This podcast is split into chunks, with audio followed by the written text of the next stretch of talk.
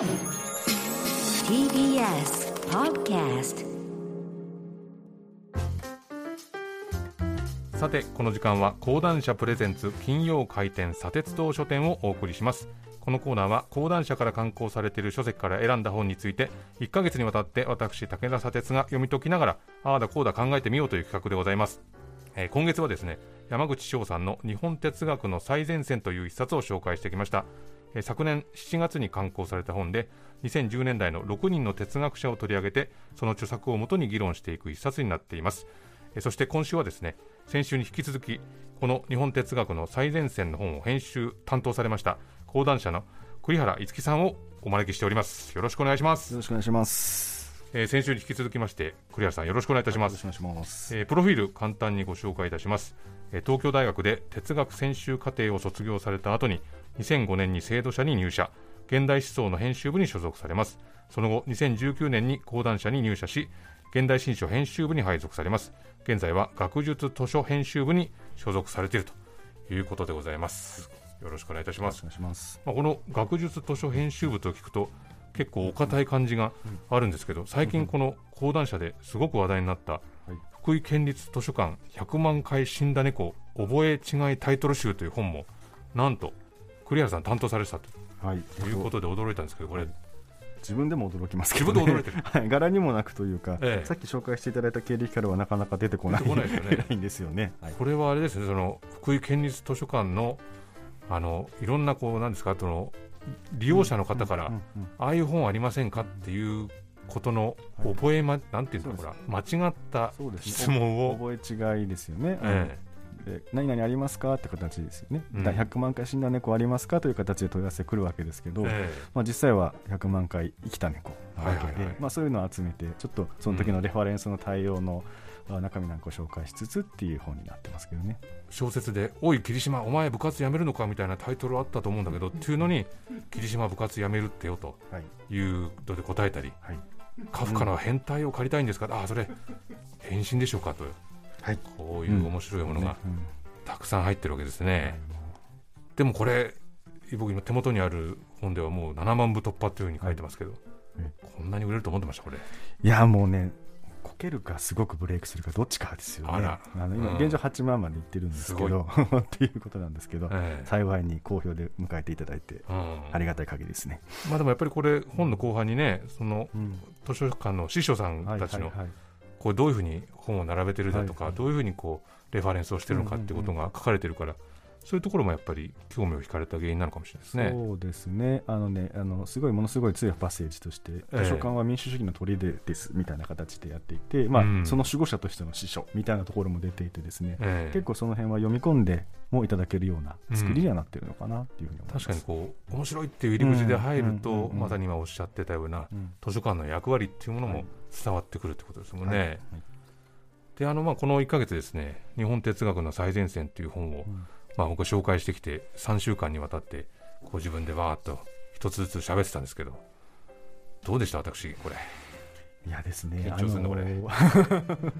いやですね、もう1周目がその青山拓夫さんの賞ええだったと思うんですけれど、そうですよ。ここってこの本の中で一番の難所というかやだ。哲学的に難解なところだったんですけど、えなのでそこにもう突っ込んでいただいて、ええ。ありがたいなと思ったんですがただやっぱその分エッセンスっていうのは見事に抽出されていて、えあの一つにはやっぱり不自由と向き合う。自由を論じるんだがその手前の不自由、つまり我々を制約するものとか、うん。縛るものについて向き合うってことのプロセスが大事だっていう話とかですね、え。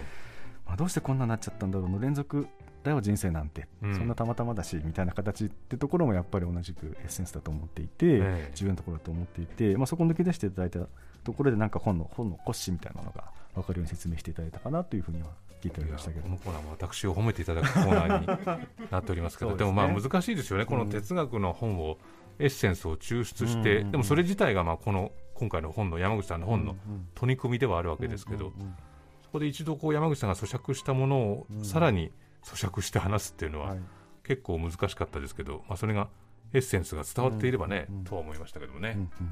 あの伊藤浅さんはね以前この番組にもお越しいただいたことがあって、うん。まあ僕はそのコンビニエンスストアでのそのお釣りの渡し方がこう全く見知らぬ人とうん。コミュニケーションするのになぜあそこがお釣りが円滑に渡るのだろうみたいな話をしたんですけど、そういうところをこういちいち考え込んでみるっていうのはこういう本の接し方としては面白いのかなと思ってね、そんな話をしたんですけどね、そうですね。だから青山さんのショートの対比で、ええ。やっぱり伊藤さんの回とか本当に具体的にこういう場面で聞くものだよっていう例が豊富にうん。あって面白く聞かせていただいたっていう感じはありますよね。まさにそういう現場で哲学作られてくるし、ええ。逆にこう応用というと言葉が違うんですけどね、うん。使えるものとしてある。みたいなことは一つあるのかなと思いましたけど、なんかこう哲学の疑問で、なぜっていう発生ってうん。こう椅子に座ってぼーっと考えてる時よりも、うんうんうんまあ、もちろんそういう時もあるんですけど、うんうんうん何か人とコミュニケーションしたりそうですそうです。ね普段行かない場所に行ったり、うんこうそういうところに置かれてる時にうん。問いが発生することってやっぱり多いですもんうんね。多いと思いますね、うん。あの3週目はね古田哲也さんの「言葉の魂の哲学」というのをうんうん解説されてる章について僕も考えてみたんですけど、まあ、この古田さんがしっくりいく言葉を探し当てることの難しかったという言葉をうんことをおっしゃってて、まあ、まずこのしっくりいく言葉とは何かっていうことをしっくり理解するのがまたこれが大変だというところがあったりしてでもそれがまた面白いわけですよねその問いかけ自体はね。3週目の古田さんの話とか聞いてて思ったのはやっぱり、ええあの武田さんの分かりやすさの罪っていうご本のこととのなんか共通する問題意識みたいなものを感じた部分があって、えまあ、容易に分からないはずのものを分かりやすくしちゃって、うん。まあ、言葉未満の潜在的なものとか偶然性偶発性とか異物他者みたいなもの、ええ。そういうのが入り込む余地をなくしてしまうっていうことへの警戒心みたいなのってうん。多分お二人共通するところあるのかなっていうふうに思ったんですよね。多分、しっくりいく表現を求めてうろうろするって多分偶然性を呼び込むとか、うん。そういう余地を作るとか、ええ。まあ、そういう営みでもあるのかなと思ってですねたまさかこう偶然という言葉、はい。もうあのさっきあ今挙げさせていただいた本にも書かれていましたし、うん。何かそういうものとつながっていくものを感じた。つまりうんあれですね、あの幻の7人目の J 哲学者としての武田砂鉄っていうのをいやだまた褒められた。ちょっとここでねあの、うんちょっと浮かんできたっていうのもあるんですけどね。いやいやいやいやいや、あの今ね栗原さん担当されてる本はい。ですごく書店でもいろんなところに置かれてる千葉雅也さんの現代思想入門っていう本がありまして、この本もねあこの千葉さんもね、うん。日本哲学の最前線のまあお一人としてうん取り上げられてるわけですけれども、まあ本当新刊でうん。この現代思想入門千葉雅也さん。はい。これもまたすごく売れている動いておりますよね。いろんなところで見かけますけれども、はい。これは、まあ、僕もちょっと読ませていただいたんですが、どういうこれもまたアプローチで作られたんですかこの本は？これはですねあの打ち合わせの最初の段階ではですね、うん。もう3年ぐらい前になるんですけど、えあのーまあ、いわゆるフランス現代層の有名人著名人たちを、えはい。まあ、本当に端的にアウトライン化してうん。要点を示すみたいな構想うん。が最初にまずあったんですよね。だからそれだけじゃなくてというかこのその3年間の間両戸柴さんの中でも変遷があって、え。なんていうか一見自己啓発書とかうん。ビジネス書にも見まがうよう見まごうような、ええ。えーそういうふうになっている部分があってつまりその哲学の入門として哲学者のエッセンスを紹介することとええ。仕事とか生活上をに役に立つこと、うん。ハックするようなことっはい。ていうことがこうシームレスにつながるような作りうん。っていうのをお最終的に目指すことになったというか、うん。そういう仕上がりになったっていういきさつはあるのかなと思いますよね。うん。まあこの千葉さんのご本の中に平均化されたツルツルした社会を目指すのではなくて、デコボコしてもなんとか回る社会を目指すっていうことをうん。書かれていて、うん。確かにまあ今うん。ありとあらゆるいろんなところに問題があって、うん。うん。それの問題を解決するためには、とりあえずこういうことにしておこうって言って、のっぺりまさにツルツルさせるわけですけど、うん。そうするにツルツルさせるためには、いろんなものを排除したり、うん。うん。いろんなものを見えなくして、うん。ツルツルっぽく見せるっていうことをまずするわけですよね、うん。でも本当はそこで削り取られちゃう人がうん。たくさんいるわけだから、うん。そうではなくて、うん。そのデコボコしてああいう考え、ああいういでたちああいう立場っていうのをそのままにする。でもそれでもなんとか回るっていう社会を作るためにこの、まあ、現代思想の、ね、歴史を追いながらそういう考え方を持とうっ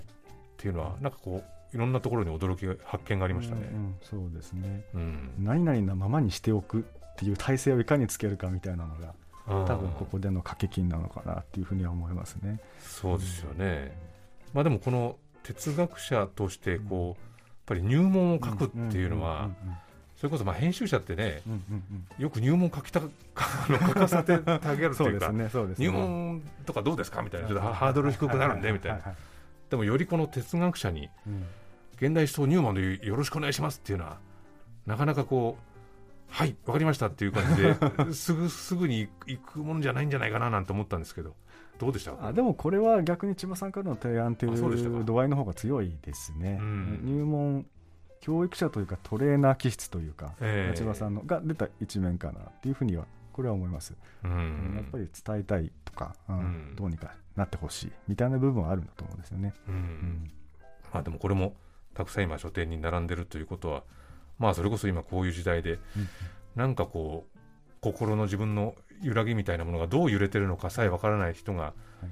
なんかこう自分の心の揺れ方を感じ取るためにっていう読まれ方もしてるのかななんてことを想像してますけどね。まあ、自分が何に縛られてるかとか、うん、どのように統治されてるかみたいなことを知りたいっていう部分はあるのかもしれないですね。うん、なるほどね。